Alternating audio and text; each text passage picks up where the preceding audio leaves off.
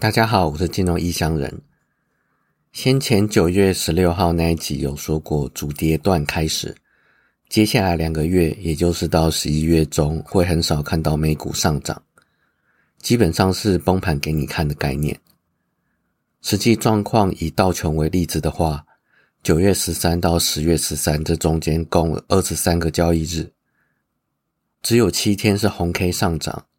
这中间最高到最低跌掉三千多点，只有十趴左右的跌幅，这跌幅实在太少了。不过以走势而言，是下跌的概念没有错。这反映了九月三十那期提到的联准会主席谈话的隐藏重点是人为干预市场，后续展望变得很难预估这件事情。而联准会主席主动戳破泡沫这件事，我最近重新的解读是。本来应该是发生一件让众人呆若木鸡的事件，然后市场价格自由落体。现在却变成联准会主动戳破泡沫，并进行人为干预。后续展望会变得跌的时间拉长，可能会变成联准会主席控制的两年。市场可能不会等到那么久，但是能提前多少就很难说，这要看市场反应来判断。另外，跌的幅度也可能会缩减，缩减的程度也变得很难预估，或者是把一个主跌段拆成好几次分批跌，某种程度上对死多头而言是一种凌迟致死的概念。而昨天晚上台北时间十月十三号晚上公布了 CPI 数据之后，出现深 V 的反弹，代表多头强势反击，这是短线的止跌讯号。或者只是空头中的一个死猫跳，但长线就回归到我刚刚说的难以预估。这代表多头未死，也代表接下来一段时间走势容易反复无常。这个时候，保守的做法就是空手观望，等趋势出现，再考虑要怎么进场。预测本身就不怎么容易，只要出现人为干预，市场就变得更难预估。偏偏二零零八年金融风暴之后，人为干预成为主流，这很无奈。今年全球市场动荡不安，市场反弹很难乐观。上周讲到 OPEC Plus 决议每日减产两百万桶，我说 OPEC Plus 已经明显向俄罗斯靠拢，并支持其高通膨经济战，那是我的观点。其他人当然有其他的观点。有人说，这背后有不寻常的政治因素，直接打脸拜登。有不少华尔街分析师将之视为直率的政治宣言。有人甚至把这称为 OPEC Plus 单挑整个西方与 Fed 的宣战书。拜登还重申他的愤怒，说美国与沙地阿拉伯的关系将会受到影响。但沙地阿拉伯严正反驳。这次减产只是调整油市供需，降低波动。大家可以看到，美国这次真的急到跳脚了。可是话说回来，这次高通膨，美国拜登自己也有不少出错的地方，像是打压页岩油公司、禁止开放阿拉斯加开采权等等。但是他们反而要求其他国家增产，减损其他国家利益，来压抑油价。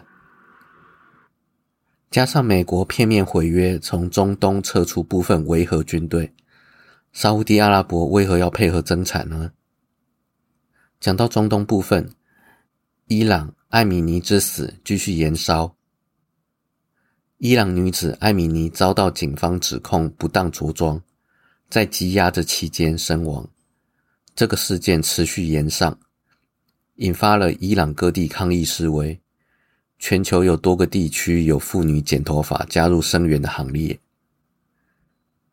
你可以把这个事件视为阿拉伯之春的延伸分支，只是这已经不再是为了政权倒台，而是为了争取备受压抑的中东女性权利。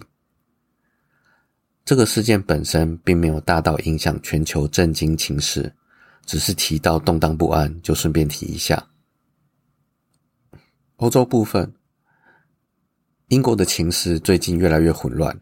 自从铁娘子新首相上任之后的减税方案，把市场搞得一团乱之后，英国央行就开始进行救市的动作。但是周二，英国央行行长发出一则警告，说这次紧急购债只有三天。就以前 Q E 的经验来看，都是买到市场稳定为止，但这次英国央行只买三天。野村证券策略师在报告中指出，这是英国央行行长对新首相发出的警告，其潜台词就是：“这个烂摊子我不管了，你想让市场死就继续执行减税方案，但是市场一旦垮了，你跟你的减税方案也准备下台吧。”自己看着办。英国八月的 CPI 达到九点九个 percent，而且英国在信平等已经被惠誉下调到负向，情势越来越艰难。接下来只能看田娘子新首相到底要怎么样让英国起死回生。讲到欧洲部分，就要提一下俄罗斯与乌克兰的战争。以下用几句话简短说明：乌克兰持续收复失地。继乌克兰炸毁部分克里米亚大桥之后，普丁以飞弹反击乌克兰首都基辅，而联合国大会在十二日投票决议对俄罗斯非法并吞乌克兰部分领土的谴责。在表决之前，美国要求要记名投票，等于是要盯着谁挺俄罗斯。在这种压力之下，自然会有部分不愿露出台面的支持俄罗斯国家弃权。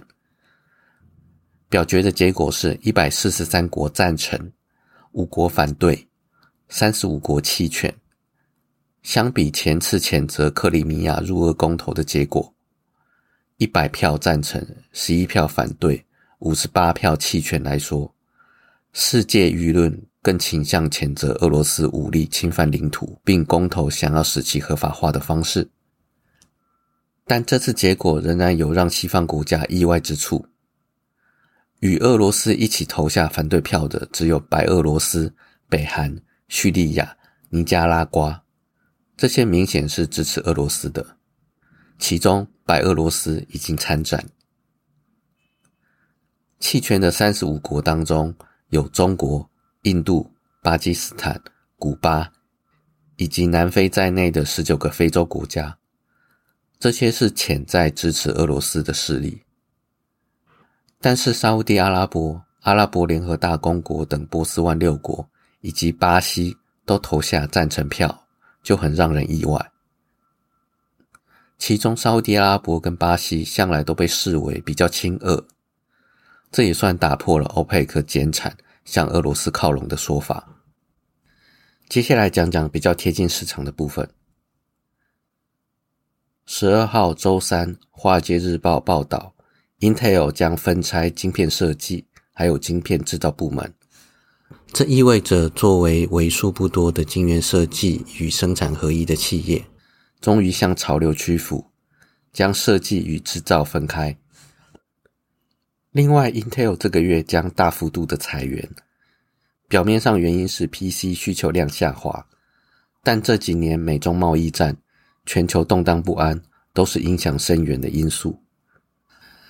对 Intel 而言，专精在晶片设计，放弃扯后腿的制造，然后让台积电代工，确实是一个很正面的策略。早就应该这样做了。十月一号，金管会评估情势，推出限空令，激励市场。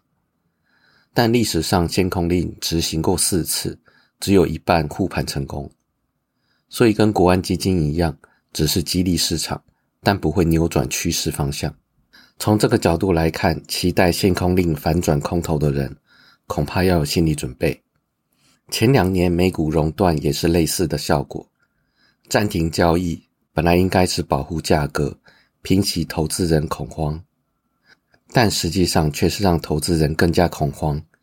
重新开盘后，就继续疯狂下跌，然后又熔断。前些年，上海交易所也有发生类似的状况。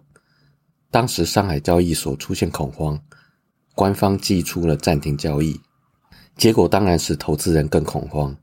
重新开盘之后，就继续崩盘。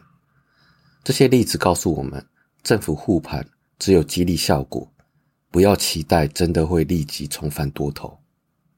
如果真的重返多头，那也只是其他条件已经满足了，刚好差这临门一脚而已。请不要犯这种初学者常犯的错误期待。好了，我是金融异乡人，今天就先到这边，拜拜。